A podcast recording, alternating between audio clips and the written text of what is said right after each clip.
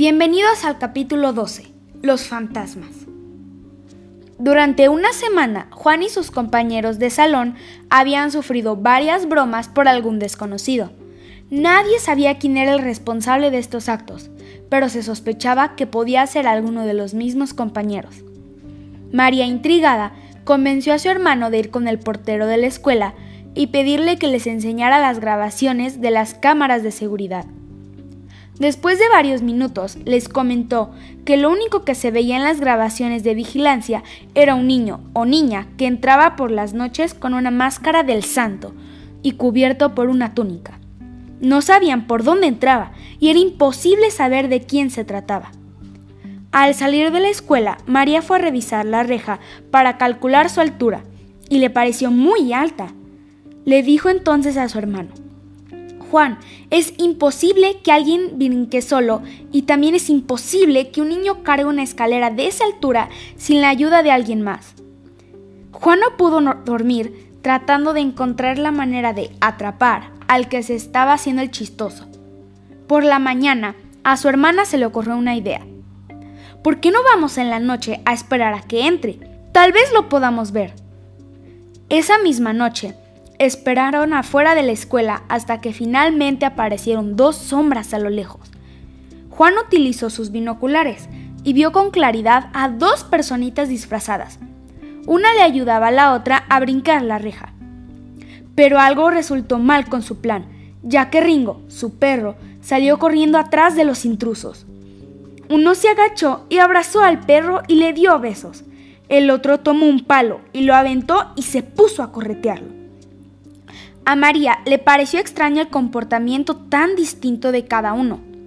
Bueno, al menos hemos resuelto un misterio. No es uno, sino dos, dijo Juan muy contento.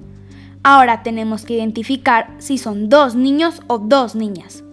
O niño y niña, dijo María, sin decir que tenía un presentimiento. Pero, ¿cómo los identificamos? Si no se alcanzan a ver, llevan la cara y el cuerpo tapados, dijo Juan preocupado. María contestó, Muy fácil. Hombres y mujeres no solo somos diferentes en nuestro cuerpo, también pensamos diferente, tenemos gustos diferentes, sentimos diferente y hacemos cosas distintas. Así que hoy dejaremos algunas pistas. ¿Qué pistas? le preguntó Juan incrédulo. Voy a dejar en tu salón mi nuevo cuadernillo. Es solo para niñas. Ningún niño lo abriría jamás. Y tú deja tu colección de estampillas de fútbol que solo un niño las vería. Al día siguiente, para la sorpresa de los hermanos, las dos cosas estaban en otro lugar. Tal vez sean un niño y una niña, dijo Juan.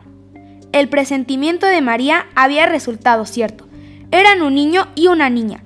La forma como cada uno trató a Ringo fue muy diferente. Por la noche, al platicar con su mamá y su papá de su descubrimiento, su mamá les aclaró que hombres y mujeres somos diferentes, no solo en nuestro cuerpo, sino también en nuestra forma de pensar, de expresar nuestros sentimientos y actuar. Somos diferentes y por eso nos complementamos.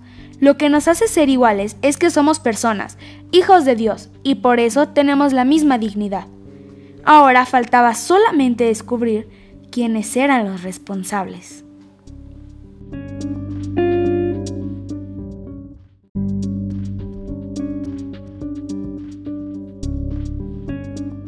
Somos personas. La manera de existir como personas solo puede ser siendo hombre o mujer.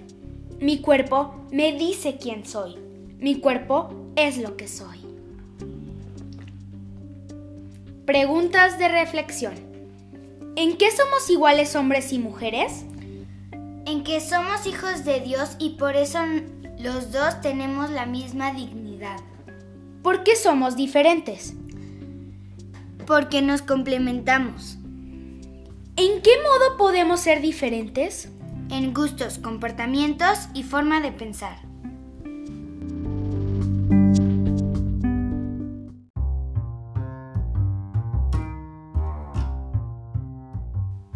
Héroes que fomentan la paz. Hoy les comentamos cómo muchos niños y niñas han decidido intercambiar con el ejército sus pistolas y armas de juguete por otro tipo de juguetes que les ayuden a convivir con más niños y así a ser más amigos. Por eso y muchas cosas más, son héroes que fomentan la paz.